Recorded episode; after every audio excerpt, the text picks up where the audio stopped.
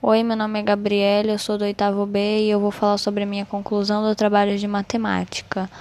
Eu entendi que é, a educação financeira tem várias medidas é, e várias etapas para chegar aonde as pessoas querem chegar.